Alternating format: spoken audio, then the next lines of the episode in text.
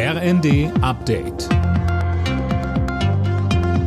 Stündlich neu. Auf den Punkt informiert.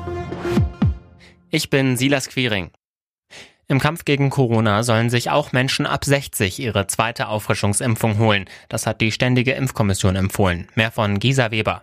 Das Ganze sei wichtig, um besonders gefährdete Gruppen noch besser vor einer schweren Covid-Erkrankung zu schützen, heißt es von der STIKO. In der Regel gibt es den Booster für Menschen, deren letzte Corona-Impfung oder Infektion mindestens sechs Monate her ist.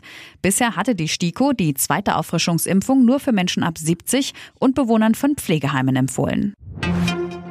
Die Mehrwertsteuer auf Gas wird gesenkt, und zwar auf 7 Prozent. Das hat Bundeskanzler Scholz angekündigt. Ein Durchschnittshaushalt spart so etwa 430 Euro jährlich.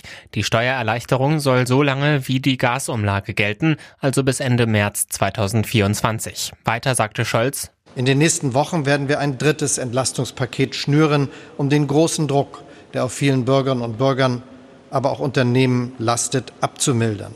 Wie das Paket genau aussieht, besprechen wir vertrauensvoll in der Regierung. Die Gerechtigkeitsfrage ist entscheidend, damit das Land in dieser Krise zusammenbleibt.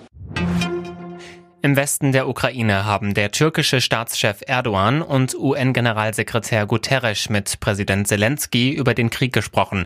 Sorge bereitet ihnen das AKW Saporischja, das seit Tagen immer wieder unter Beschuss gerät. Sowohl Guterres als auch Erdogan warnten vor einer nuklearen Katastrophe. Man wolle kein weiteres Tschernobyl, so Erdogan. Zelensky rief die Vereinten Nationen auf, die Sicherheit des AKW zu gewährleisten. Bei den European Championships in München hat Läuferin Konstanze Klosterhalfen als erste Deutsche EM-Gold über 5000 Meter gewonnen. Weitspringerin Malaika Mihambo konnte ihren Titel nicht verteidigen. Sie landete auf Platz 2. Nochmal Silber gab es überraschend im Hochsprung für Tobias Potier. Alle Nachrichten auf rnd.de